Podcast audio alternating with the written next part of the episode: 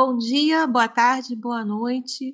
Seja bem-vinda, seja bem-vindo ao podcast Sarau da Casa Azul. Hoje, Luzimar Soares e eu, Luciane Carris, recebemos o professor de História Rômulo Costa Matos, da PUC Rio, que tem experiência na área de História, com ênfase em História do Brasil República, História do Rio de Janeiro e, nos últimos tempos, vem desenvolvendo pesquisas sobre a música popular brasileira. Por esta razão, o nosso bate-papo será sobre a música brasileira, em especial sobre o rock nacional, pois o nosso convidado é também coautor de uma obra conhecida escrita ao lado do historiador Felipe Damier e do músico Dado Villa-Lobos.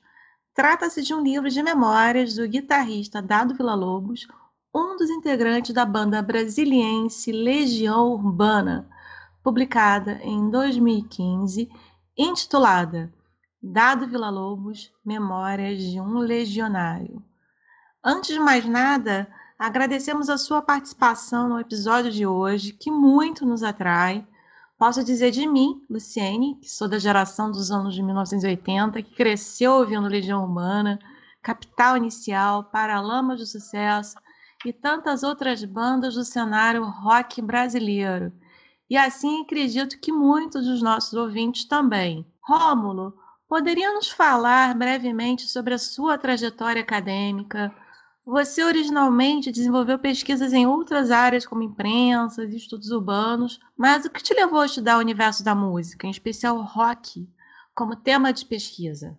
Além disso, desse seu interesse por colecionar vinil, em especial pelo rock, isto contribuiu na sua formação como historiador? E uma outra curiosidade: você participou de alguma banda ou participa? Olá, obrigado pelo convite.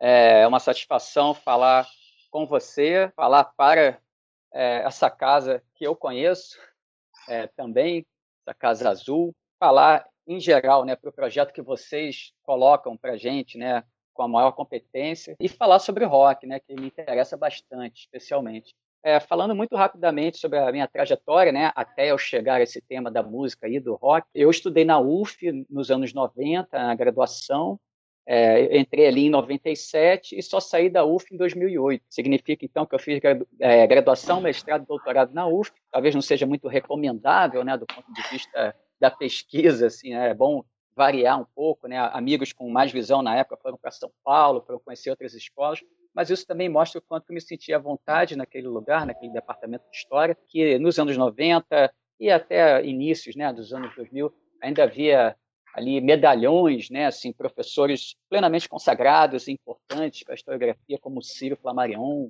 é, Ilmar de Mato, havia também jovens pesquisadores é, que hoje são referências em suas áreas, como Marcelo Badaromato, professores que me impressionavam muito pela erudição, como o professor Antônio Edmilson Rodrigues, mas é, quem me influenciou muito mesmo ali foi o Marcos Alvito, né, o grande professor Marcos Alvito, que deu cursos inovadores ali como história das favelas, história do, história do samba, né? Eu participei desses cursos pela primeira vez e dali nasceu o interesse por estudar as favelas. É, foi um curso com ampla né, relevância social. Esse curso, se eu não me engano, foi no ano de 2000, né, um curso com ampla relevância social é, abordagem antropológica, porque o Alvito é também é, antropólogo, né? Enfim, foi um curso que modificou minha cabeça e eu fui fazer um mestrado sobre a história das favelas na Primeira República, mais especificamente o Morro da Favela. Tentei entender quais, quais eram os significados associados à palavra favela na Primeira República, fazendo acompanhamento da imprensa entre 1901 e 1930. E, enfim, foi importante para entender esses estigmas iniciais relacionados à favela que ao longo do tempo vão permanecendo, mas ao mesmo tempo sendo revalorizados segundo cada contexto histórico. Doutorado eu segui nessa linha, né, expandir a discussão das favelas para a questão da habitação é, popular na Primeira República, entendi, tentei, né, procurar entender as campanhas pela construção de habitações populares na Primeira República, o porquê disso não ter sido realizado, quais eram os movimentos entre a sociedade civil e a sociedade política nesse sentido. Enfim, é, fui feliz por um período nesse campo né, dos estudos é, urbanos e, mais especificamente, dentro dessa questão da história da educação popular brasileira. A questão é que chegou um momento em que esse material mingou, né, acabou. Né, que eu podia fazer com esse material eu, eu já tinha feito em termos de publicação, né, e estava na hora de iniciar uma nova pesquisa e foi quando mais ou menos eu comecei a perceber que tudo aquilo que eu lera sobre rock e música brasileira ao longo da vida né, podia ser instrumentalizado ou utilizado em termos acadêmicos. Foi uma percepção que eu tive em algum momento. Para reforçar essa, essa minha percepção, apareceu a oportunidade de fazer o livro do dado. Foi aquele momento em que eu acho que ganhei a legitimidade que ainda faltava na minha cabeça para eu poder realmente mudar de direção de pesquisa e assumir que naquele momento em diante eu era um pesquisador de música popular. É, mas acho assim, não abandono a minha formação, né, quando eu trato de, de música popular, assim, porque eu trabalhei ali com, com um instrumental, né, assim, é, de uma história social e muitas vezes até marxista, eu já eu não abandono né, aquilo que eu conquistei em termos teóricos, mesmo quando falo sobre a música. Tem sempre aquela preocupação social e política, né, digamos assim, quando eu analiso a música. Então, do, do, do, vinil, né, assim, ele, eu não sei se me influenciou né, na, na minha vocação né, de pesquisador, mas certamente ajuda muito né, assim, a minha coleção de vinis, porque, é, em primeiro lugar, que eu tenho acesso letras originais, porque essas letras estão na internet, elas são qualquer coisa. Né? Os versos são repartidos a, de acordo com a imaginação de quem colocou, né? as palavras são erradas, as autorias são equivocadas. Né? Assim, é, é, é, logicamente facilita o trabalho de todo mundo ter essas letras na internet, mas elas não são as letras mais confiáveis para quem quer fazer um trabalho é, historiográfico é, e correto. É, esse é um erro que eu vejo muito em trabalho. É, a gente sabe que a forma como o verso é colocado ou não, isso influencia na, né, na, na própria interpretação ou então na intenção mesmo do autor. Também, assim, eu acho que os LPs são interessantes para mim, para além do registro fonográfico, né, para além do registro sonoro, tem a questão da ficha técnica, que é uma coisa que a gente perdeu né, de vista nos últimos tempos, porque hoje, na era do, do stream, né, a gente não tem mais ficha técnica. Então, a gente não sabe quem foram os artistas, que os músicos que tocaram ali, a gente não sabe, enfim, é, detalhes dos instrumentos que foram utilizados, quem foi o produtor, tudo isso é muito importante né, para quem quer trabalhar com música e está preocupado ali com, né, com a formação de um campo é, musical específico. Então, eu acho que é, ter essa minha coleção de vinil com ênfase, inclusive, né, em rock brasileiro, eu tenho discos inacreditáveis né, de rock brasileiro. Assim. É, não inacreditáveis no sentido da raridade, também tenho raridade, tenho os convencionais, mas tenho discos que mostram uma época né, em que estavam descobrindo que era rock e saíam as coletâneas, as coletâneas né, mais malucas possíveis, com bandas que atiravam para todos os lados, assim, né, os famosos é, paus de sebo, né, assim, coloca, coloca ali 10 bandas para ver se alguma ali emplaca. Então tem essas coleções que são interessantes para estudar o rock brasileiro e não só, né? Estudar a música brasileira. E você participou de alguma banda? Sim, sim, eu fiz parte, eu fiz parte de um cenário dos anos 90, que foi um cenário que no Rio de Janeiro teve a participação do Los Hermanos, do Plant Ramp, né? Digo essas bandas são as que fizeram sucesso dessa minha época, são bandas contemporâneas. É logicamente que eu estava longe disso, estava né? longe de tentar o sucesso, porque eu sempre tive uma queda né, musicalmente. Eu sou guitarrista, estudei música antes de estudar história, então nesse momento é o momento em que posso fazer essas duas relações do estudo da música com o estudo da história, considerando que estudar música não é apenas analisar letra, a gente tem que analisar musicalmente, é a coisa que eu sempre bato na tecla quando faço parte de bancas, ou então quando eu oriento alunos, os alunos, os alunos sempre encontram um jeito de me enrolar, e não fazer uma análise musical, né, da, enfim, da música, né, não para estar analisando música. Né. O que eu quero dizer assim é que é, eu já era músico antes de ser hum. historiador e a minha ênfase era em rock experimental, música experimental, né? ou seja, o rock com todas as possibilidades que ele pode oferecer em termos de diálogos com outros estilos. Eu, como pesquisador de rock, sempre tive aquele aquele interesse né, nas múltiplas possibilidades que fazem do rock uma música plástica, adaptável e inteligente. Então, realmente, não dava para mim, né? É, não dava. Eu até poderia ter alguma esperança, né, no sentido de que alguns sucessos da música brasileira foram também sucessos da novidade musical. Só que não, né? É, na verdade, ali naquele momento dos anos 90, não tinha mais como uma banda marcadamente com sonoridade instrumental conseguir alguma coisa. Mas valeu, valeu porque eu fui, digamos assim, né, testemunha e agente, pelo menos tímido, né, de uma cena de, da última cena forte né, do rock brasileiro ali dos anos 90, de onde saíram os últimos sucessos nacionais. Eu, eu vivi muito, né? Enfim, convivi com essas bandas que mais tarde conseguiram sucesso nacional. Legal, Rômulo. E como que foi o processo de pesquisa sistemática para a construção dessa obra enquanto historiador? Porque a memória e a história estão ali intimamente presentes e imbricadas. Como foi lidar com o processo de checagem das memórias vividas, lembradas e escolhidas pela sua personagem principal que é o dado Vila-Lobos. E como foi a relação com a pesquisa ou o confronto com as fontes primárias, sendo que essa é uma das principais tarefas de nós historiadores? É um trabalho muito difícil, viu? O pessoal acha que escrever sobre rock é moleza, assim, né? Que é, é divertido apenas, né? Mas não. Eu, eu, eu digo isso porque uma vez estava vendo assim o Facebook, aí apareceu um pesquisador que também é da PUC, Frederico Coelho, é o Fred Coelho, e ele assim, partiu fazer entrevista com o Charles Gavan sobre o disco Cabeça de Dinossauro dos Titãs. Assim. Eu fiquei com maior inveja quando li aquilo. Né? Eu falei, pô, o cara conseguiu fazer da sua carreira acadêmica algo próximo a entrevistar um baterista dos Titãs para falar sobre um disco clássico. Eu fiquei caramba, né? Assim, como é que a gente consegue fazer isso e eu ainda não, né? Mas não sabia o trabalho que era isso. Né? Fiquei só pensando que era muito legal. legal é, né? mas assim, eu, eu tive um trabalho correspondente ao trabalho de uma dissertação de mestrado, não tem dúvida nenhuma quando eu falo isso, né? porque quando eu escrevi esse livro, eu tentei assim convencer né, o dado, mostrar para o dado é, o que ele ganharia fazendo um livro com historiadores. O Philippe Demier, né, também é um historiador. Eu o conheci na UF, inclusive, na época do doutorado. Eu acho que a, a, a nossa formação em história ajudou a realizar com maior rigor né, assim, tarefas como contextualização de produção de discos e música. Porque como é que aparece geralmente o trabalho da contextualização em biografias e biografias musicais? É aquela coisa assim, é, escreve o contexto inteiro de um determinado período e depois vamos analisar a história de vida do sujeito ali. Vamos falar sobre a história de vida como se não tivesse relação entre uma coisa. É uma obrigação, né? Você, você contou a história ali da, por exemplo, ah, o Caetano lançou um disco em 68.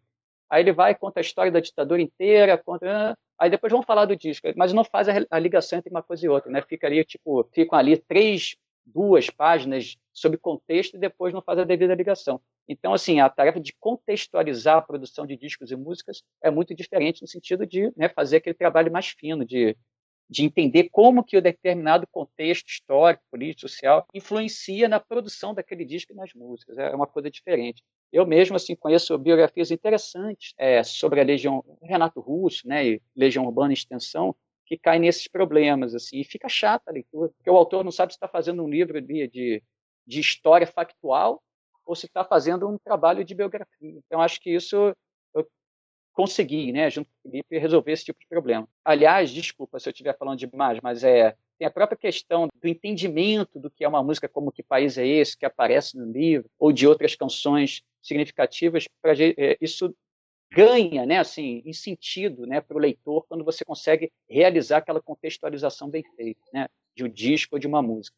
É, promover uma pesquisa de fôlego foi outra coisa que a gente fez, né, no acervo particular do artista, mas também nos jornais da grande imprensa e revistas especializadas. Então, é, a esposa do Dado, ela tinha uma coleção de reportagens do comecinho da banda, muito rico, né, assim, muito interessante. Eu li muito jornal da imprensa também, é, para acompanhar essa trajetória da banda, para não falar besteira mesmo, é, daqui a pouco eu vou falar sobre isso, mas é uma coisa que o dado fala, outra coisa foi aquilo que realmente aconteceu, porque a memória é esse fenômeno também, também físico, é, de esquecimentos, não só esquecimentos é, oriundos de projetos pessoais e políticos, mas é, às vezes tem a falha mesmo né, da, da, própria memória, de questões assim simples, né? E a, questão é, das revistas especializadas, ela foi relevante porque eu consultei muito uma revista chamada Bis, e quando a Legião Urbana ela se tornou uma grande banda do rock brasileiro, é logicamente que essa revista Bis ficou de olho nessa trajetória da Legião Urbana para chamar a atenção dos leitores, para atender a atenção. Então, digamos assim que é, o trabalho em imprensa, tanto especializado quanto assim, imprensa geral, porque é interessante notar né, aqui que os, os críticos estavam falando sobre a Legião Urbana, que notinhas na imprensa estavam falando sobre a Legião Urbana, né? mas, enfim, também é o acervo particular, tudo isso foi importante em termos de pesquisa. Tá? Afinal, a Legião Urbana tem fãs assim, que são chatíssimos no bom sentido da palavra, né? Assim, no sentido de verificarem, de conhecerem toda a história da banda, então não podia cometer erro nesse sentido. Queríamos que tivesse também um trabalho de pesquisa, né? E eu fiquei com essa parte de fazer a pesquisa mesmo, né? Eu também procurei associar né, essa trajetória do músico à literatura disponível sobre o rock brasileiro, né, que é uma coisa que também que a gente não vê muito, que é a coisa do debate historiográfico entre aspas, né, numa biografia, que às vezes assim o dado estava dando a sua visão sobre um determinado ali processo da música brasileira, ou mesmo sobre a história da banda, conhecia livros que falavam coisas muito diferentes, né, biografias da Legião Urbana, ou então livros de história do rock brasileiro. Então, por que fingir que falam coisas diferentes do que. Por que fingir que nunca ninguém falou nada diferente daquilo que o dado estava falando? Se estava registrado uma literatura sobre o rock. Então, eu procurava também né, trazer a leitura desses autores no sentido de que, olha, o Arthur da PF fala isso, o Ricardo Alexandre fala isso no seu livro sobre rock brasileiro, mas, mas eu, dado, né, penso que é isso, isso, isso. Então, é uma forma assim, é, é leve de se introduzir um debate historiográfico, né, assim, é, nesse livro, que é uma, uma, uma, biografia. Não impede, né? achei que não impedia ter esse tipo de, de expediente. O é, que mais que a gente conseguiu fazer nesse livro? É garantir né, que esse relato não incorresse nessa ilusão biográfica, que é a coisa mais comum que eu vejo em biografias. Aí tem a questão própria da memória, né? Assim, ou seja, esse tratamento né, de uma história de vida como uma trajetória retilínea em direção a um fim determinado, manifestado desde a, a infância né, do depoente, Nesse tipo de coisa a gente não caiu, logicamente, que a gente tinha né, já esse cuidado. Só para você ter uma ideia, o Dado queria começar o livro com a história de que no ano em que ele nasceu, 65, foi próximo ao último show dos Beatles. Né, assim, ele já queria conectar né, assim, o nascimento dele a uma época próxima do, do, do último show dos Beatles, tal, que na verdade nem foi em 65, mas enfim, não, né? Aí a gente não, vamos tomar cuidado com isso, tal, porque eu conheço biografias né, que começam da seguinte forma: o parto, né, do, digamos assim, do biografado é, foi muito difícil e isso já era um sinal da vida difícil que ele teria, de lutas ao longo da história, né? Assim, ele já condicionou a história da vida da pessoa já no, desde o parto. Então, assim, esse tipo de coisa a gente também né, não promoveu, mas é, se eu pudesse dizer o que deu um, mais trabalho foi conferir, né? Foi conferir essa memória pessoal, né? digamos assim, foi conferir e conectar lembranças, às vezes vagas e contraditórias, da memória individual. É, aí eu posso dar vários exemplos, vou dar um exemplo, né? por exemplo, Dado Vila Lobos falava que gostava do, do primeiro disco do Lobão porque lembrava muito o primeiro disco do R.E.M., né? Quando na verdade fui fazer a pesquisa e vi que o disco do Lobão era antes do disco do, do né? Assim, então, ah, eu ia no Chacrinha e é, fazia shows nos subúrbios, depois na caravana, né, do, do Leleco Barbosa, do filho do Chacrinha, e recebia em notas de não sei quantos cruzeiros. Aí depois eu fui fazer, não sei por que, que eu resolvi fazer essa pesquisa, mas por cuidado extremo, fui ver que não existiam essas notas desses valores na época em cruzeiros, né? Assim, então são coisas mínimas. Se você colocar no papel, dá um trabalho extremo. Eu falei que ia dar só um exemplo, mas vou dar o último agora. O Felipe ficou com uma tarefa um pouco inglória, né, de definir o regime político uruguaio na época em que o pai do Dado estava no Uruguai consequentemente, o dado na infância morou no Uruguai, né? E a gente colocou que era uma ditadura, mas depois Felipe descobriu que não era exatamente uma ditadura, era uma pré-ditadura. Enfim, como caracterizar aquele regime? Teve que fazer uma pesquisa né, historiográfica para caracterizar aquele regime. Isso certamente foi o que deu mais, mais trabalho. Né? E aí entra o trabalho do historiador mesmo. Porque, ó, sem, sem querer vestir a camisa do historiador aqui, eu não tenho realmente essa intenção, mas é, eu acho que nesse momento faz diferença. Faz diferença porque assim, acho que o trabalho jornalístico seria é, aquele que não tem, né, aquela intenção, aquele, enfim, aquela queda, né, aquele capricho ou enfim, aquela formação em pesquisa, né? Acho que esse tipo de coisa passaria direto. Eu tive a oportunidade de ler o livro, achei fantástico. Você é uma linguagem muito atraente assim para o grande público e assim como traz, como você bem colocou, uma abordagem bem original sobre as memórias do Dado Vila Lobos, né? Que, como você colocou bem antes também, tem uma biografia bem singular. Apesar de ter nascido na Bélgica, pela condição profissional do pai, que era diplomata, ele viajou bastante, morou em Brasília, morou também no Uruguai, como você colocou, mas foi em Brasília que ele encontrou Renato Russo e a primeira banda dele, o Aborto Elétrico. O Dado Vila Lobos fala dessa cidade, né, de Brasília, como uma cidade fria e inacabada. É, ele fala também desse rock nascente, de uma juventude criativa que se encontrava em determinados pontos de encontro da cidade. Sendo assim, você poderia nos falar um pouco desse contexto do final dos anos 70, início de, dos 80 de Brasília? Né? Brasília, capital do país, um momento importante para o país que se iniciava o processo de abertura política né, de uma ditadura, de uma longa ditadura civil, militar. E como é que esses rapazes né, se, enquadravam, se enquadravam dentro desse contexto? Você poderia falar um pouquinho disso? Sim, sim. Você tocou rapidamente aí na questão da linguagem leve e tal. É, eu vou falar só um segundinho sobre isso, porque essa foi uma batalha minha, né? assim, propriamente minha, dentro de três autores. O Dado, em algum momento, até quando viu né, assim, as primeiras mostras, ele falou, pô, não estou me reconhecendo nesse ritmo ágil de escrita, né? Assim, mas é isso aí, né? Não, mas é isso aí mesmo, né? Tem que ser um ritmo rápido, leve para que o grande público entenda, porque a gente está falando de uma banda que foi uma banda muito popular, né? Uma banda que vendeu mais de 15 milhões de discos, uma banda que atingiu realmente as massas. Então, né, a gente não pode achar que por ele ser um filho de diplomata que ele tenha que escrever como se fosse a autobiografia do Sartre, né? Eu sempre bati nessa tecla.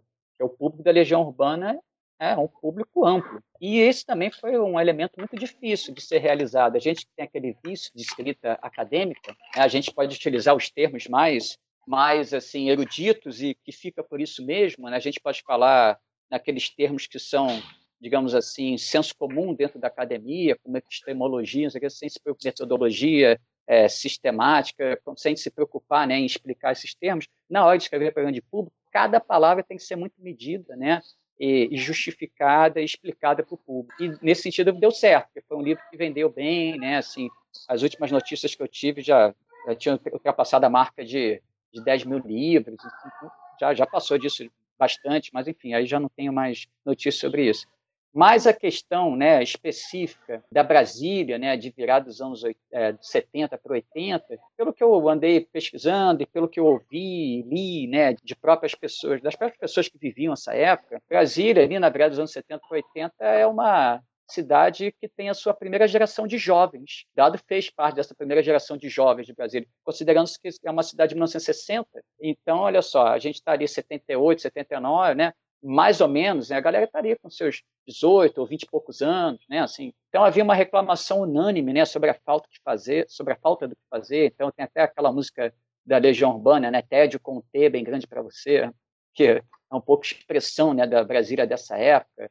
Isso é meio unânime, né, entre os entrevistados, entre os jovens de Brasília dessa época. Falta de equipamentos culturais voltados aos jovens, uma cidade ainda com clarões na ocupação ainda, né, naquele período tanto é que os pais do dado investiam em terrenos nessa época, compravam né, terrenos para depois serem valorizados e se valorizarem, certo? É uma cidade ainda setorizada, né? Assim, a cidade foi concebida como dividida entre setores e funções, e esses setores e funções ainda não se misturavam. E a gente sabe que quando se misturam é sinal de vida saudável, né, numa cidade, esses setores e funções se misturarem, mas ainda não misturados. Uma cidade, porém, né, apesar disso tudo, com certa possibilidade cultural específica devido ao próprio intercâmbio com as ideias do exterior, porque por ser capital do país, havia muitos filhos de políticos, diplomatas, embaixadores com trânsito no exterior, e que pessoas que traziam informações e materiais culturais os mais recentes possíveis, né, como discos, revistas de rock internacionais que não existiam, né, é, em, mesmo em São Paulo e Rio, e que depois eram redistribuídos né, entre essa chamada Turma de Brasília, tem até um livro chamado A Turma de Brasília, que entrevista, né, assim, pessoas famosas e não famosas que fizeram parte dessa turma. E daí o contato primeiro, né, desses jovens de Brasília com o punk, com o pós-punk. Tem histórias curiosas, né, como por exemplo, qual é a origem do punk no Brasil? O pessoal de Brasília fala que foi a origem do punk no Brasil foi de Brasília, porque afinal eles já sabiam que era punk logo depois que saiu o primeiro disco de punk possível, né? Assim, e aí o pessoal de São Paulo vai falar, poxa, assim, filhos de embaixadores não podem ser a primeira geração punk do Brasil, né? Porque para ser punk tem que ter aquela vivência social, né? Assim, uma cidade grande como São Paulo é, podia oferecer, né? Uma cidade, enfim, né? É, com todas aquelas diferenças sociais, como e, e uma cidade operária, né? De fato, como São Paulo. Ou então, assim, né? quando esse pessoal de Brasília vai tocar em São Paulo pela primeira vez e que já chegam com informações do pós-punk, é, uma vez que o punk já estava superado, eles já tinham informações né, de que o, o punk já não era mais o que havia no, no mundo né, de, de quente, de interessante. Então, eles já chegavam ali com o Jim com o cabelo descolorido, né, assim, dançando a, a moda né, do, Joy Division e tantos outros, todas as bandas né, com, a, com a performance típica daquela época, pessoal de, de São Paulo, aqueles punks achando que aquilo dali era coisa, sabe, assim, sai fora, que negócio é esse aí, coisa bizarra, né, assim, e outras ofensas homofóbicas em relação, né, àquela performance mais associada ao pós-punk. Enfim, isso mostra que eles tinham acesso a ideias, é, a movimentos culturais, a, enfim, artistas antes né, de muitos é, grupos sociais brasileiros. Pessoas que né, né, não só traziam informações, mas que faziam também festas para usar droga, para namorar, para ouvir, tocar rock, mesmo com pouco treinamento musical, e aí valia aquela estética mesmo punk do faça você mesmo. Mas é uma turma que se unia para agitar a cidade, criar possibilidades de diversão e de cultura, num contexto em que essas áreas não eram satisfatoriamente contempladas na capital do país. É outra questão interessante que o dado coloca também, que era a exibição de filmes é, para censores em Brasília, é, aos quais essa turma podia ter acesso por meio de conhecimentos e relações privilegiadas, né, com filhos e esposas de figurões.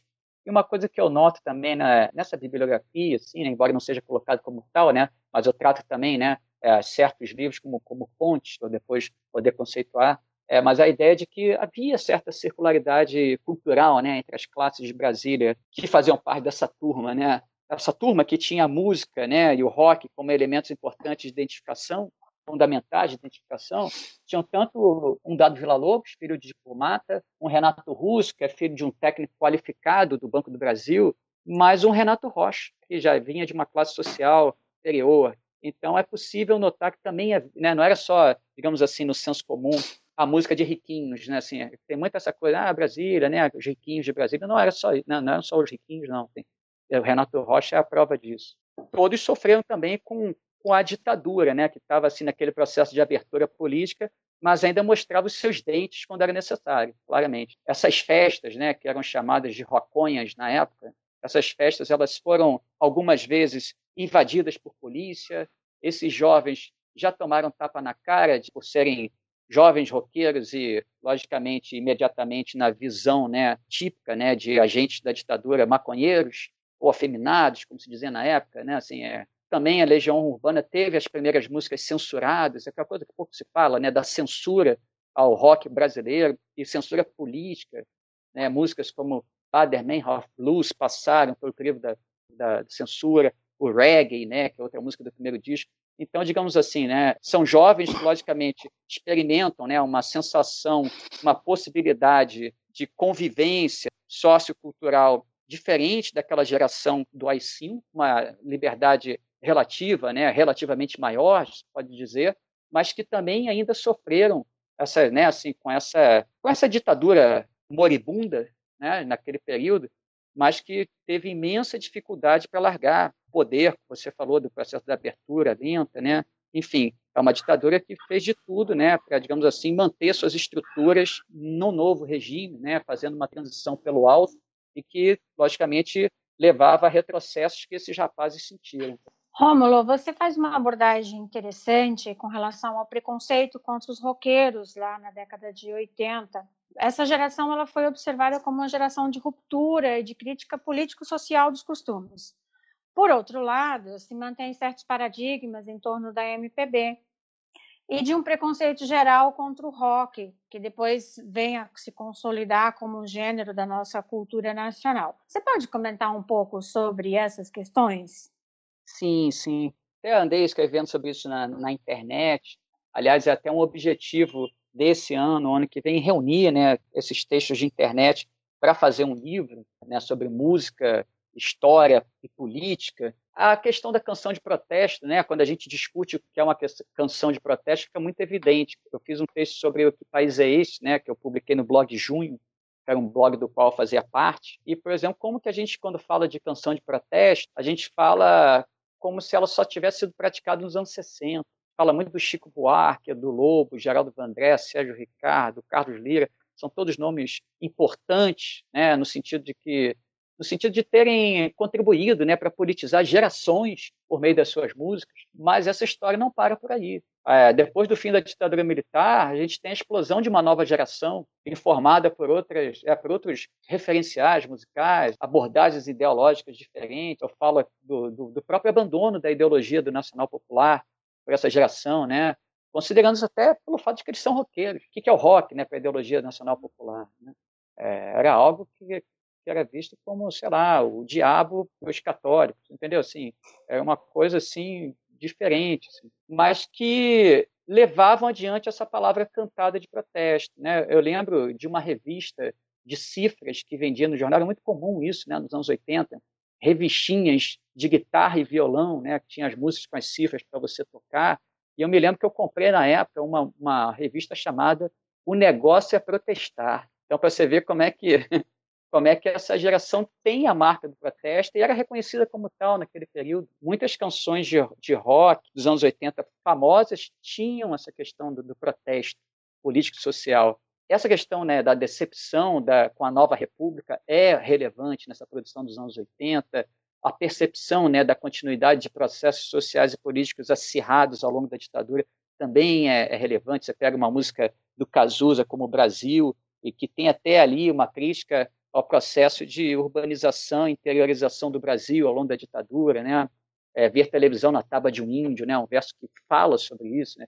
E, só que isso às vezes é esquecido no debate. Havia ali, né, claramente naquele período, um estranhamento mútuo, né, considerando-se essas gerações né, que promoviam nos anos 80 uma espécie de dinâmica, né, de choque entre outsiders estabelecidos, digamos assim, né, é, monstros da MPB que criticavam abertamente o rock brasileiro. Eu vi críticas do Tom Jobim, críticas não deboches, né, assim, crítica até seria melhor, mas eu vi assim muitos deboches, né, de artistas dessas vacas sagradas né, da música brasileira.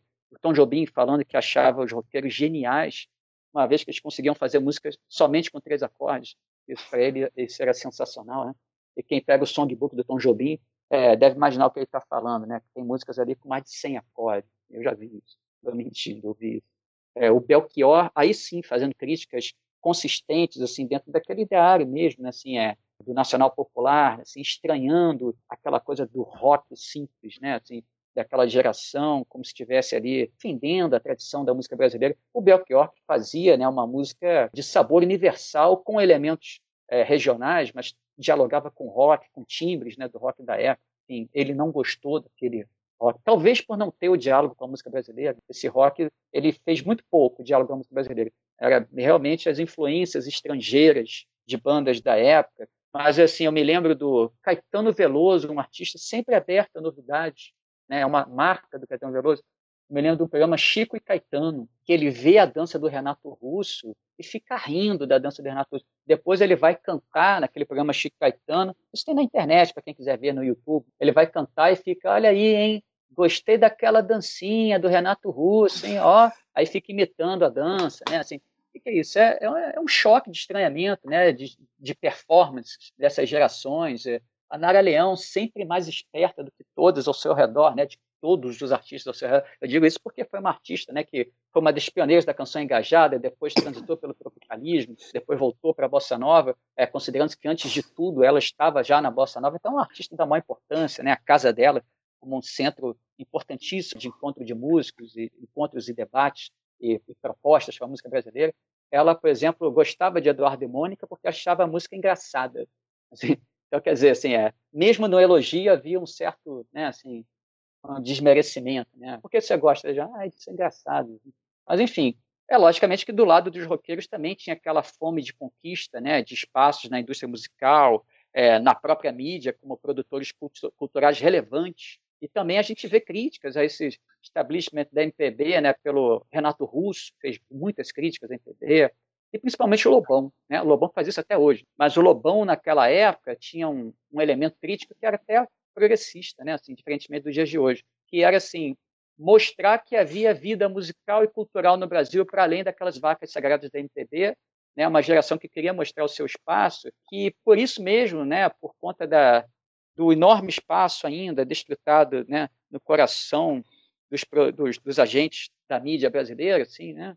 É, e não só né, da, da, mídia, né? mas enfim, por conta né, desse ainda né, dessa preponderância da MPB na memória nacional musical brasileira, essa geração não tinha os espaços ainda né, de relevância no debate E eu poderia dizer também que por isso mesmo o Lobão não queria encontros com essa geração, queria mediações ou mesmo elogios do Caetano Veloso como elemento de legitimação. O Caetano que era eleito pelo Lobão como o personagem a ser combatido, né, como símbolo da MPB. É, logicamente que essa crítica que ele faz à MPB hoje tem um traço fortemente conservador, né, porque na verdade criticar uma geração que foi responsável por, por um combate no campo cultural à ditadura, né, é, tem o seu quinhão no momento de hoje de, uma, de um forte avanço conservador né, é, no debate. Mas naquele momento não, naquele momento tinha esse elemento interessante. Né?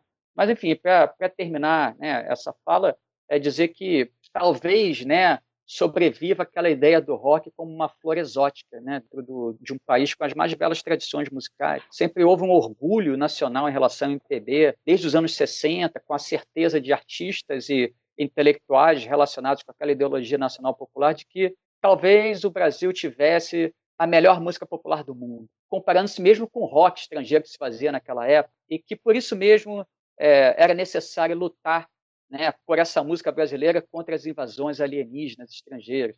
E aí isso explica o combate à Jovem Guarda, que houve nos anos 60, é, houve o combate ao tropicalismo do próprio Caetano, né, que fazia é, essa relação importante né, com o rock do Jimi Hendrix e dos Beatles, né, Beatles da fase pós-Sgt. Pepper, é, os Mutantes, que eram muito mal recebidos muitas vezes em festivais da canção, mas que com seu carisma conseguiam reverter aquela situação, ou então a, né, o que se fala até hoje sobre um Raul Seixas como um maluco beleza, né? não como um super compositor né, do rock, da música brasileira, mas é sempre aquela coisa do maluco beleza. A Rita, que só se torna uma grande estrela nacional que pode ser citada né, naquela música Para Todos do Chico Buarque, depois que ela abandona o rock. Né? Então, assim, como a própria Rita dizia, né, roqueiro brasileiro sempre teve cara de bandido, uma frase interessante né, que fez sucesso, mas que é por aí mesmo. Né? Mas, enfim, também a gente não pode esquecer que, que houve encontros. Houve encontros entre MPB e, e, rock brasileiro, como o RPM, que lançou um mini LP com o Milton Nascimento, muito interessante.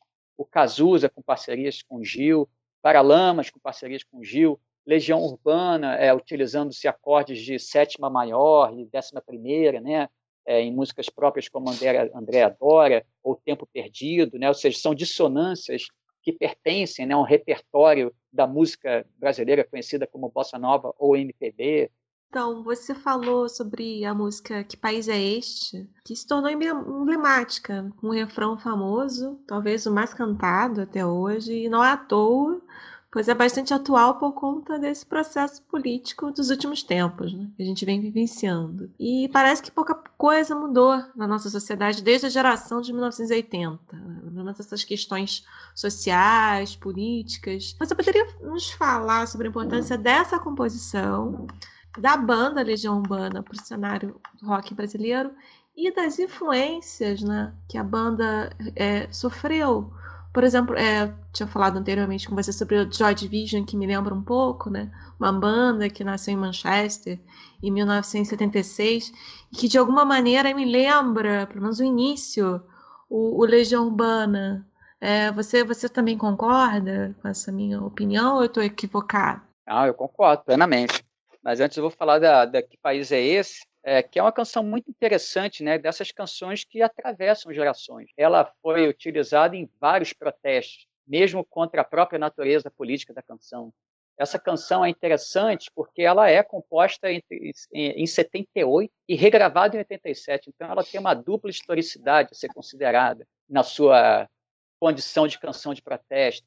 Ela é cantada é, inicialmente pela banda de rock Aborto Elétrico, né, que era a banda da, é, do Renato Russo, é, antes da Legião Urbana. Ela, digamos assim, tem no refrão a frase que país é esse, né, que é uma frase do Francelino Pereira, do Arena, que era o partido de sustentação da ditadura, que ele até tinha falado na época, né, que país é esse em que o povo não acredita no calendário eleitoral estabelecido pelo próprio presidente? É, e aí essa frase ficou, né, que país é esse? Né? Logicamente que quem era um pouquinho né, mais, mais crítico, esperto, tinha realmente dúvidas quanto ao calendário da abertura, que é o que a gente chama de abertura política, ela convive com muitos retrocessos, né, numa dinâmica tensa de avanços populares e retrocessos políticos. Nós temos nessa canção, então, elementos típicos da ditadura. Não só a frase, é uma frase né, é, de um debate próprio da época da ditadura, que país é esse, mas nós temos, por exemplo, a, a, a crítica né, à questão social fortemente em relação às favelas, considerando que a ditadura teve esse modelo de desenvolvimento urbano é, completamente desigual, que levou ao boom das megalópolis. Por exemplo, Rio e São Paulo juntos conseguiram reunir quase 20% da população brasileira, só Grande Rio e São Paulo. Enfim, tem a questão ali, então, da, do boom das periferias na ditadura militar, com a questão das favelas no Senado, né? Fala da Baixada Fluminense também como um desses elementos, né, de uma questão social no Brasil que, que explode naquele, naquela conjuntura, né, de, de decadência do milagre econômico, enfim, fim dos anos 70. É, lembrando que né, o fenômeno da, cidade, fenômeno da cidade de Deus é dessa época. Né? O pessoal fala que ah, na ditadura não, não existia violência, não existia crime. Né? Assim, aquele espetáculo de, digamos assim, jovens é, negros armados que a população mostrava para todos, isso é coisa de fim dos anos 70 e dos anos 80. Né? Ainda é dentro da ditadura e, logicamente, faz parte né, de todos esses processos de boom das periferias que a gente observou na ditadura. Mas a gente tem ali também, enfim, várias outras questões, né, como a crítica à Constituição, né, ninguém respeita a Constituição, mas todos acreditam no futuro da, da nação, né, o descrédito né, dessa, dessa população já em relação a uma, uma ditadura que, ou seja, representantes e representados já, vi, já haviam se separado né, naquele barco é, à deriva, que era a ditadura militar. Enfim, tem a coisa ali do terceiro, do terceiro mundo ser piada no exterior, é, que fala daquele cenário mesmo de uma inserção subalternizada do Brasil né, no, no, cenário internacional capitalista. Tem a questão dos índios, né, que foram mortos é, em grande quantidade durante a ditadura para se fazer aquelas estradas. Enfim, são tantos elementos. A própria questão da luta armada aparece no Araguaia, Iaiá, né, da Baixada Fluminense. E a coisa do novo sindicalismo que aparece também. É quando se fala do mas o sangue anda solto, manchando os papéis, documentos fiéis ao descanso do patrão. Enfim, é, tudo isso para mostrar que tem uma discussão própria da ditadura militar, mas que depois esses elementos são revalorizados segundo um novo contexto, que é o contexto da decadência, da crise do governo José Sarney, é, já ali na questão é, mais ou menos do, do Plano Cruzado 2, quando tem o descongelamento dos preços, os preços sobem é, em 100% imediatamente, da noite para o dia, e o que vem a partir daí é uma notícia muito triste né, para todos os brasileiros que passam a viver com um processo inflacionário descontrolado, uma dívida externa das maiores, crise de desinvestimento e ainda por cima a corrupção graçando naquele governo José Sarney. Enfim, a palavra que país é esse fazia todo sentido ainda naquele contexto. Né? É uma música que nem fala de corrupção, mas certamente aqueles escândalos de, de corrupção né, do, é, do José Sarney, do governo José Sarney, contribuíram para isso o próprio Renato Russo fala no encarte do disco, ele fala o seguinte, é, não, ele não gostaria de estar cantando isso tantos anos depois, praticamente dez anos depois, mas a situação né, praticamente o obrigava. Né? É, ele fala que se quisesse fazer música sobre desempregados e pessoas passando dificuldade, ainda era possível no Brasil de 86. Ah, eu acho que a importância para o cenário rock tem a ver, em primeiro lugar, com a popularidade que ela alcançou.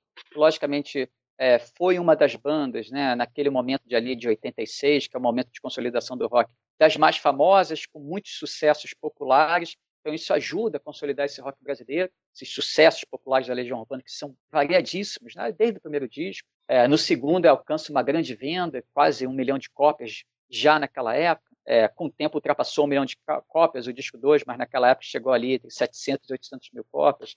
Tem a questão da figura do Renato Russo, que se tornou eu acho que o tipo ideal ali do rock brasileiro, ele é, é, o grande nome né, do rock brasileiro, que ajuda né, a angariar simpatias, mas também discordâncias né, naquele contexto do rock brasileiro. E eu acho que tem a contribuição do Renato Russo como poeta e cantor. O Renato Russo era um, um grande cantor dentro ali da realidade do rock brasileiro se, se destacava né, nessa função ali no rock brasileiro, dava ali um, uma, uma, representatividade técnica né, na, na, parte do canto ao rock brasileiro, e logicamente as suas letras, que realmente foram letras que captaram né, sentimentos e sensibilidades de um período, de uma determinada juventude, e com isso ele se consolidou né, como grande compositor daquela geração. Eu acho que por isso tudo dá para dizer que a Legião Urbana foi importantíssima né, para a história do rock brasileiro. Eu só queria assim, falar uma, uma questão assim que eu vivi que foi interessante. Uma vez eu estava andando e vi um cara vendendo os violões na rua. Aí eu perguntei, quanto, quanto é esses violões aí? os violões estavam caros né, para o estado deles. Aí, já notando que eu não ia comprar o violão, ele resolveu fazer uma piada comigo, né, o vendedor dos violões. Ele, pode comprar porque esses violões aqui pertenceram ao Renato Russo. Aí começou a rir, assim. Aí eu pensei, pô, podia falar Roberto Carlos, né? podia falar tanta gente. Ela falou Renato Russo. É, isso mostra que quando a gente lembra né, de rock brasileiro, a gente lembra fundamentalmente ainda de Legião Urbana. É, a Legião Urbana dialogou intensamente com o rock inglês e americano desse período, aquele rock que a gente tem como pós-punk. O Joy Division está claro né, pela performance do seu vocalista, é, performance mesmo, né, com as danças do vocalista são é, um elemento de influência né, para o Renato Russo. Também arranjos e timbres né, do Joy Division nós, nós escutamos em músicas da Legião Urbana. E para além do Joy Division, a gente identifica muito The Smiths, né? Assim, é, é o Morrissey também era um cara assim muito querido pelo Renato Russo que usava a camisa do Morrissey na, né, na época. Tem canções como Tempo Perdido que na época foram imediatamente associadas a essa banda, né? Do, do Morrissey com Johnny Marr na guitarra. A guitarra com aqueles dedilhados muito parecidos com o do Johnny Marr, né? De Tempo Perdido quase sem querer também, tinha alguma coisa ali, né, de, de Morrissey e Johnny Marr, mas que mais? Gang of Four também, naqueles harmônicos da guitarra do Dado, é só imaginar aquela ainda é cedo, né, o arranjo de guitarra de ainda é cedo, aqueles harmônicos, é, muito influenciados pelo Andy Gill, né, que, que, morreu há pouco tempo. O que mais que a gente pode falar? The Cure aparece também, né, o The Cure aparece naquela música Acrylic on Canvas, né, do, do segundo disco da Legião Urbana, que tem aquela bateria e baixo marcado. Isso é bem The Cure. Enfim, dialogou mais intensamente com, com o rock estrangeiro do que com a tradição da música brasileira. Isso é um fato. Ainda seguindo na pergunta anterior, o boom do rock brasileiro surge em 1986 com o disco 2 do Legião Urbana, ao lado de outras bandas que lançaram álbuns e músicas de grande sucesso, como Cabeça Dinossauro, do Titãs, Alagados, do Paralelo de Sucesso, lançamento do primeiro disco do Capital Inicial, com destaque para a composição música urbana, a banda Ira com o álbum Vivendo e Não Aprendendo, o RPM com o vinil Rádio Pirata. Enfim, a gente constata aí é, que as principais bandas estavam estourando em vendas, o que podemos caracterizar como um período de consolidação do rock no país. Você pode comentar sobre esse momento que surge logo ali depois do Rock in Rio, que ocorreu em 1985, o que, que significou esse festival para a história da música no país? É, significou muita coisa, mas você citou, né, o vinil do RPM, era vinil e cassete na época, né, aquele formato terrível que acabava com o tempo, né, a gente comprava o cassete e depois aquilo dali virava mingau, né, assim.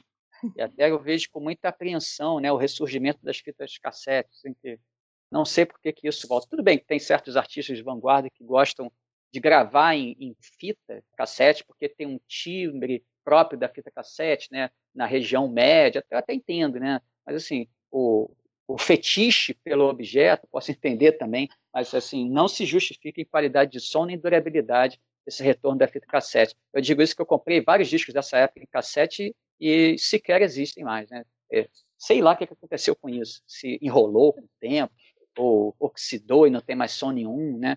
Ou se foram para o lixo, sei lá. Mas é muitos discos eu tive que comprar de novo em vinil depois.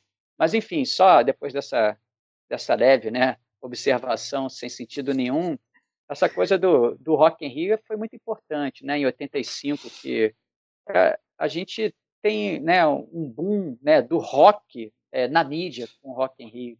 É um evento foi um marco também da profissionalização da música no Brasil, ficou evidente a diferença de potencial técnico entre os nossos grandes artistas e os, e os artistas estrangeiros, que não precisavam nem ser grandes artistas. Muitos ali que estavam no Rock in Rio não eram grandes artistas, né?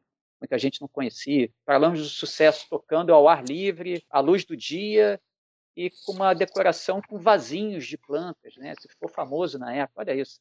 Você tinha o, o palco do IES, que era né, um palco com, com, a estrutura mais sofisticada do mundo, palco móvel, sei Aí tem lá os pelões com vasinhos de planta no fundo para decorar o palco. Até o Caetano, na época, adorou, né? Assim, é, adorei, né? Tem, tem entrevista dele falando, falando pro Herbert, oh, adorei, foi do caramba, aquelas plantinhas no palco. Mas, enfim, é, foi um choque de realidade. Muitos artistas se esforçaram para ter um avanço técnico depois disso, se esforçaram para incrementar a produção dos shows. O Lulu Santos foi um exemplo disso. O Lulu Santos ficou chocado né, com, com a diferença do que ele estava oferecendo ao público e, e a diferença do que podia é, oferecer uma banda como Queen. Então passou, né?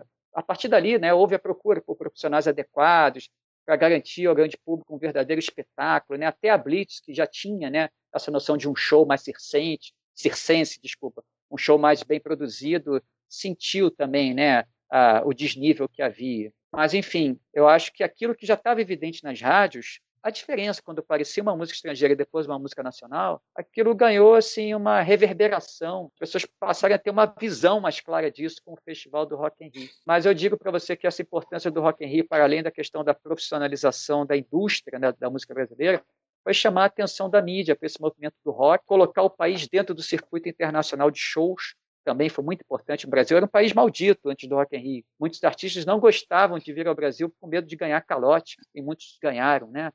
Eu acho assim esse intercâmbio de informações que vinham sendo feito, que vinha sendo feito, desculpa, de forma mais lenta, se, acelera, se acelerou naquele naquele momento. Produtores como Liminha, né, é, tentavam já igualar esse nível de produção do Brasil ao, ao nível estrangeiro.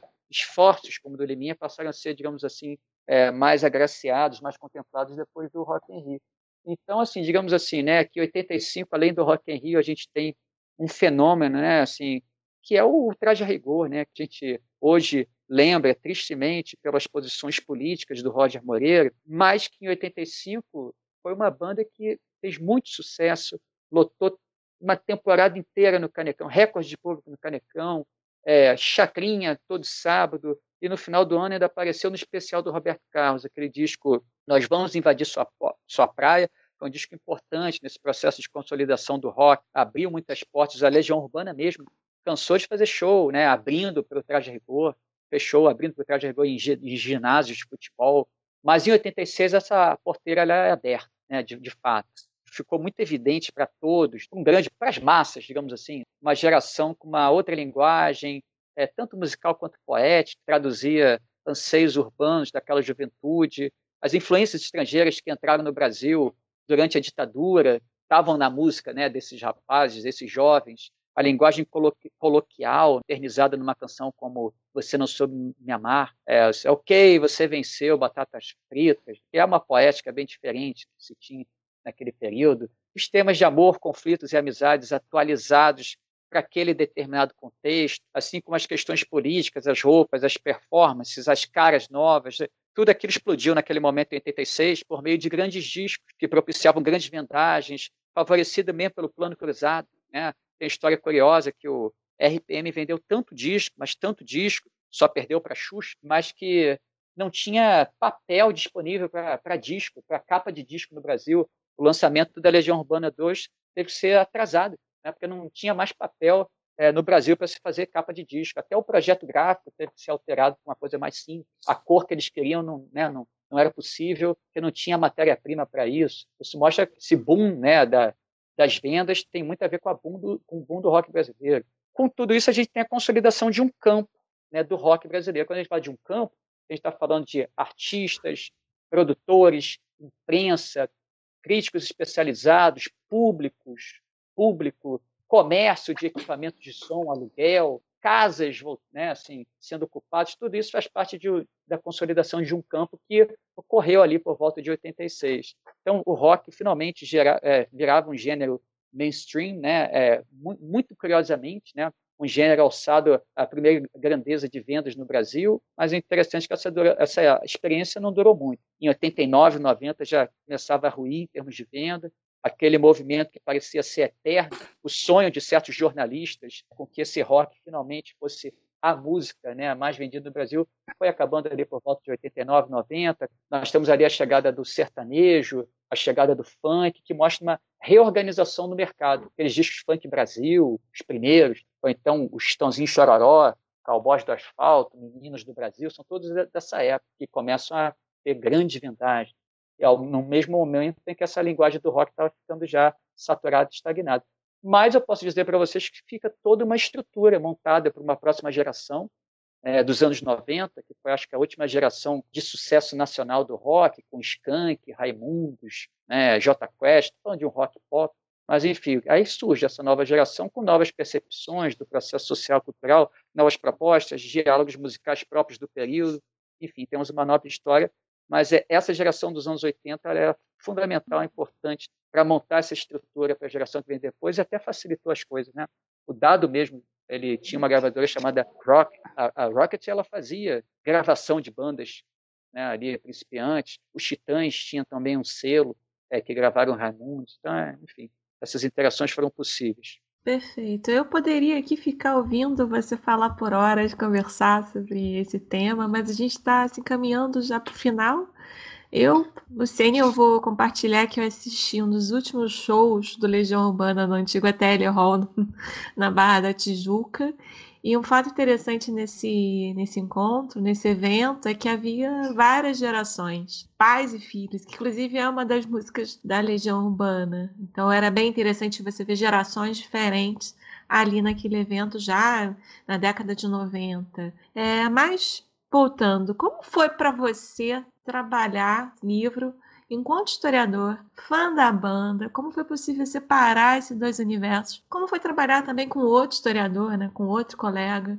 E com Dado, com Dado Vila Lobos. E você já havia falado, assinalado anteriormente, como você observa o cenário do rock atualmente face essa multiplicidade né, de outros gêneros. É, tem sertanejo, tem funk, mas tem o hip hop, tem outros gêneros surgindo atualmente. E, em relação à Legião Urbana, tem essa, realmente essa vivência muito pessoal, porque foi o primeiro show que eu vi de rock foi da Legião Urbana. Um show, show, de lançamento do Que País é Esse? Eu fui com a minha mãe, eu era menor de idade mesmo, não sei nem se eu já era adolescente. Eu vi com a minha mãe esse show no Maracanãzinho, então imagina, né, que é para uma criança ver um show de rock num, num, ginásio lotado, sensacional. E o que eu quero dizer assim é que eu nunca tentei separar, né, a moda positivista, objeto e autor, né, e acho até que eu sempre procurei me colocar como um, um fã da Legião Urbana para o Dado Vila Lobos, né, assim, acho que até isso contribuiu para a própria simpatia, né, assim, logicamente que eu quis mostrar para ele certo conhecimento quando eu o conheci, né, que foi uma conversa de legitimação, aí eu tive que citar livros, não sei o quê, citar levei para mas ao mesmo tempo levei para ele os ingressos desses shows de 88, se eu não me engano, final de 87, início foram dois shows e outro início de 88. A própria motivação para revirar essa história da Legião Urbana era uma motivação de entender também um pouco mais o período da minha vida, porque que eu era uma criança que gostava de rock no Brasil, certamente não era a única, né? Eu notava, percebia, né? A gente ia para as festinhas e rolava era rock brasileiro nas festas. Mas é, eu, eu me lembro de ter comprado um disco 2 para dar de amigo oculto para alguém, e certamente devo ter pedido algum outro da época. Me lembro que eu ganhei o Selvagem dos Paralamas no Amigo Oculto de 86, que eu pedi. Enfim, né? É, a minha história foi, foi também tentar entender, né? O rock desse período foi conhecer um pouco mais a minha história. Agora, logicamente, né, que ali o filtro do historiador teve que acontecer em alguns momentos. Eu posso dar o exemplo de uma matéria que eu vi em 85, quando a Legião Urbana tinha ainda pouco sucesso, Será e mais algum outro. E aí eu vi uma matéria assim bem entusiasmada, assim, parecia até release da própria Legião Urbana, né? Aquela matéria assim, falando que a Legião Urbana era a banda do momento, que já tinha ultrapassado o Traje Rigor, isso em 85, que a juventude não queria nem mais saber do Traje Rigor, que Renato e a Legião Urbana eram um sucesso do momento. Se você comparasse, né, número de vendas, execução de músicas na rádio, não tem como comparar a Legião Urbana com Traje Rigor em 85, né? Assim, é, é completamente desleal aquilo que ele estava propondo naquele período.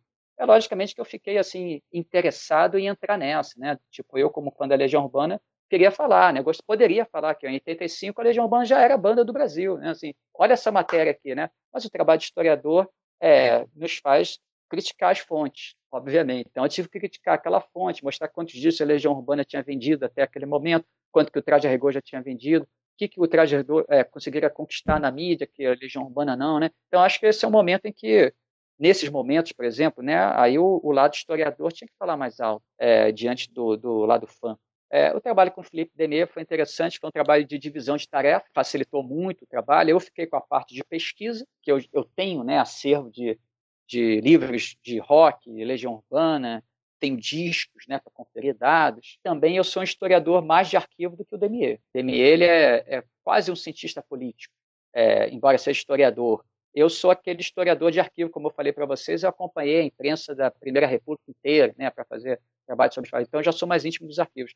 Eu fiquei com esse, com esse momento né, da pesquisa e também fiquei com a parte da escrita, né, porque eu sou leitor de rock. Eu entendo que, para se falar de rock, tem um tipo de vocabulário específico que eu conheci porque era um leitor de revista Bis na época e de outras, como Roll ou Som 3 e tantas outras. E o, e o Felipe não, o Felipe ainda tem aquela visão mais dura, até que houve esse embate para ver qual, qual tipo de linguagem seria e ficou estabelecido que seria esse tipo de linguagem que eu estava propondo, né, de uma linguagem de, de um roqueiro voltar para grande público. O Felipe fez um trabalho muito importante de revisão é, do que eu escrevia, Felipe fez um trabalho importante de dar um tratamento inicial àquilo que chegava do dado Vila Lobos em termos de, de depoimentos. Ele realocava, né? Assim, é aquela coisa. A entrevista ele fala no momento sobre show do Chacrinha, não sei o quê. Aí lá no final ele vai falar de novo. Felipe reagrupava aquilo para facilitar o meu trabalho, né?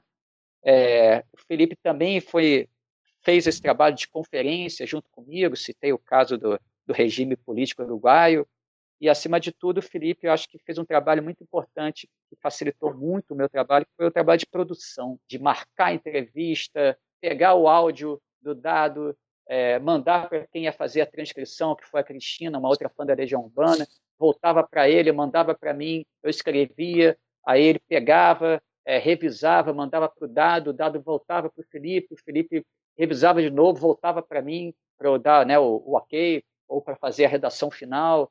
É, então, ele foi importante realmente é, nesse sentido da produção, além de tudo que eu já falei. Né? E o dado, assim, um exemplo de profissionalismo, obviamente, sim.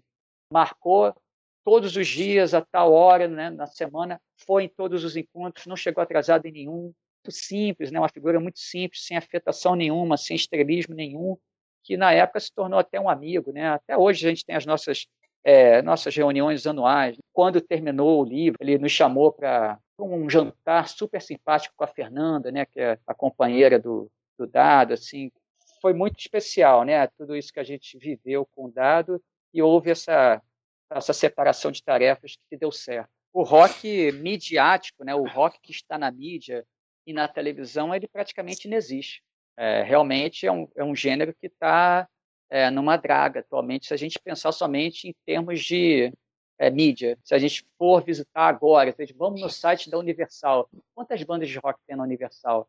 Né? Quantas bandas de rock tem numa gravadora como a Sony? Né? Assim, está embaixo, não tenho dúvida. Né? Perdeu muito espaço em relação a esses gêneros é, que têm muito mais facilidade para chegar ao grande público. Bom rock, o interessante é o rock independente é o rock que se encontra na internet, é o rock que é lançado por selos independentes, não por grandes gravadoras. Posso citar aqui o Cidadão Instigado, que é uma banda da, da maior relevância que, inclusive, abriu os shows da Legião Urbana, os últimos shows né, dessa formação sem o Renato Russo. Posso citar o Metá Metá, que é uma banda de rock, mas é o rock naquele sentido de que eu gosto, né, com adaptável, plástico, né, e que negocia com diferentes gêneros. Então a gente tem ali punk, a gente tem noise, temos música africana misturada ao rock, as temáticas são africanas, então é uma, uma música, uma banda que, que certamente é o que existe de melhor, assim, em termos de música brasileira, na minha opinião, né, atualmente.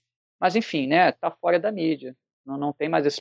Ou seja, assim, a última geração que falou para o grande público foi aquela dos anos 90, né? aquela geração dos Raimundos, como uma grande banda, Skank, enfim, mas é, porque, ironicamente, né, o que a gente ainda vê hoje na mídia, é, em termos de rock, é ou é a geração dos anos 80 ou é a geração dos anos 90. Né? A uhum. geração atual, assim, está tá sem espaço na, na, grande mídia. E que até assim, né, para encerrar, assim, com, com, com o devido contexto político de hoje, assim, é curioso como é que nós temos o governo atual com preocupações em relação ao rock. Nós temos membros do governo falando mal do rock, falando mal do Renato Russo, do Cazuza e do próprio rock como sendo uma música satânica. Não sei se se lembram, né? Vai se preocupar com o rock nos dias de hoje? Para quê? É esquecido, né, já? Né? Assim, o rock, o que é o rock hoje em dia, em termos midiáticos? Está preocupado com o quê? Né? Assim, vai se preocupar com questões mais, mais relevantes, assim. É curioso como que ainda fica, né? Aquela lembrança do rock como algo subversivo, como, enfim, a música da geração do sexo e das drogas e do rock and roll, não por acaso, né?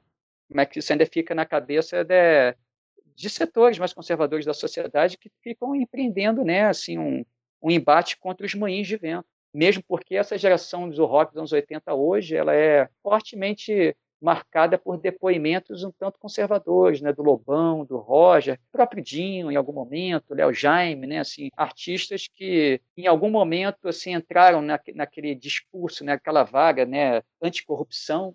Não se preocupem com o rock, é, é o, é o conselho que eu dou, né, para esses setores mais conservadores. Assim. O rock atualmente não precisa de inimigos, né, considerando-se o pouco espaço que ele tem na mídia. Então, Rômulo, eu agradeço a sua participação hoje, fico muito feliz de ouvi-lo, de saber do seu trabalho, do seu novo trabalho, e você também vai desenvolver um pós-doc. É, na verdade, não é em relação a, a, rock, mas é em relação à música, né? Porque uhum. meus interesses com a música vão, vão além do rock, mas eu sim pretendo voltar a esse tema e ao tema da Legião Urbana um dia, já tenho na minha cabeça o que fazer em relação a isso, mas nesse momento vai ser vai ser um, uma espécie de encontro né, entre história da música e história do trabalho. Como eu falei para você, mesmo estudando música, eu nunca abandono a questão social e política, né, uhum. que, que, faz parte da minha própria formação. Obrigada, Rômulo, por sua generosidade. E voltamos a nos falar, então, depois do seu projeto, do seu próximo projeto. É isso. Obrigado a vocês por terem feito essa pesquisa, né? Dá para perceber pela, pelas perguntas que foi feita uma pesquisa muito é, bem realizada e as melhores entrevistas são essas, né? Se todos os entrevistadores fossem assim, é, ou seja, cuidar de entender, né, a respeito daquilo que vão vão tratar na entrevista, seria uma maravilha, com certeza. Por isso que eu falo isso. Obrigado. Tá? Obrigada a você. Obrigada a você. Então encerramos mais um episódio do podcast do Sarau da Casa Azul. Eu, Luciene Carris e Luzima Soares agradecemos a sua audiência e aguardamos você no próximo episódio. Até breve!